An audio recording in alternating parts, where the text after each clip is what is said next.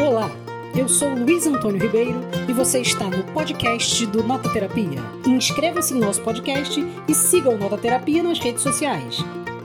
Todo mundo já ouviu falar das Mil Uma Noites e todo mundo tem uma curiosidade muito grande sobre o entorno do que construíram essas obras, essas histórias em torno da princesa Sherazade, né? E hoje, aqui nessa nota literária, eu vou responder só uma pergunta. As Mil e Uma Noites tem Mil e Uma Noites? Acompanha com a gente, segue, vamos lá.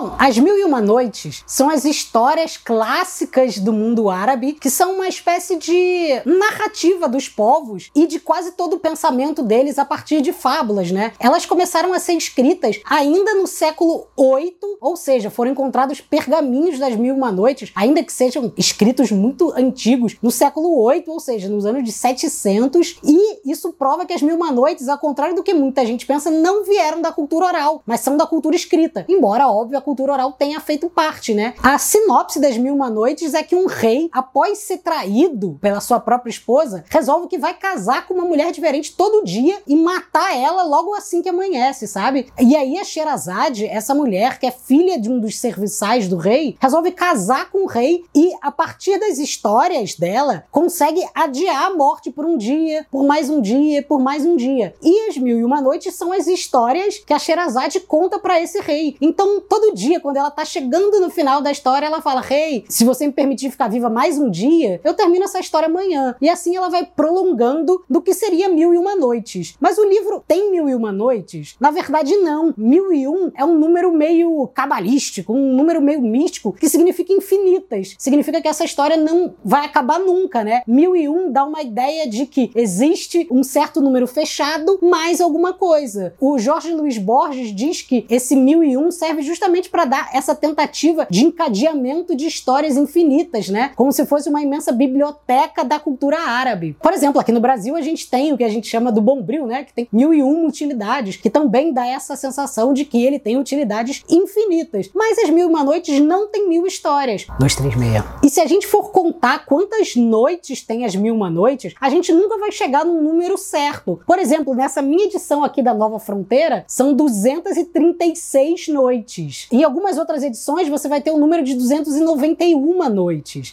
Em outras edições a gente vai ter um outro número diferente. No caso, o que, que acontece? Acontece que essas histórias elas foram reunidas pelo Antoine Galland na França ali no século 17, que foi reunir todas as histórias. E elas começaram a fazer muito sucesso, elas venderam pra caramba. Então pediram que o Antoine Galland fosse completar as Mil e Uma Noites. E aí ele foi pegando histórias que ouviu de frades, histórias que ele ouvia na rua e foi completando as Mil e Uma Noites. Nessa edição, por exemplo, quando chega na, nessa noite que eu falei, ele continua com outras histórias, mas a partir dos nomes. Por exemplo, a história do Alibaba e dos 40 ladrões e a história do Aladim, que são as duas mais famosas, não estão incluídas nos manuscritos das Mil e Uma Noites. São histórias que Antoine Galland na França incluiu depois. E aí é muito interessante que as Mil e Uma Noites não são também mil e uma histórias, porque a cada noite a Sherazade fraciona essas histórias. Então cada história se passa em 5, 6, às vezes 20, 30 noites diferentes. E a Sherazade ela tá sempre criando esses pequenos clímax para que a gente fique aguardando e queira saber o que vai acontecer depois. É muito comum ter esses saltos, por exemplo, no nosso gênero novela, né? Em que no momento em que a pessoa vai apunhalar, pronto, cenas do próximo capítulo, e no dia seguinte diz, mas a faca estava desapontada, e aí a história vai para outro lugar. As Mil e Uma Noites acontece isso o tempo inteiro. Então, se você se decepcionou com o fato das Mil e Uma Noites não terem Mil e Uma Noites, apenas me perdoe, não era minha vontade desiludir os seus desejos e os seus sonhos de Mil e Uma Noites de amor e histórias de Sherazade. Mas você pode pegar essa iniciativa e que tal terminar as Mil e Uma Noites, esses grandes clássicos árabes que contam a história de um povo muito interessante e muito curioso. E uma última coisa que eu queria dizer sobre as Mil e Uma Noites é que, como foi um francês que traduziu pra gente, ele deu um caráter muito europeu para essas histórias. Então Então, se você for pegar lá na nova tradução feita pelo Mamed Jarouche, você vai ver que as histórias tinham muito erotismo, muita sensualidade e, por que não dizer, muita sexualidade. Coisas que foram apagadas também pelo conservadorismo. E é muito curioso ver como está o mundo árabe hoje, né? Avançando com o pensamento conservador e como ele era rico ali, mais ou menos entre o século VIII e o século XV e XVI, quando essas histórias foram inventadas. E essa foi mais uma nota literária. Curta, comente, siga o Terapia nas redes sociais e estamos aí para desiludir mais pessoas a partir dos sonhos literários que elas tenham. Um grande abraço e até mais.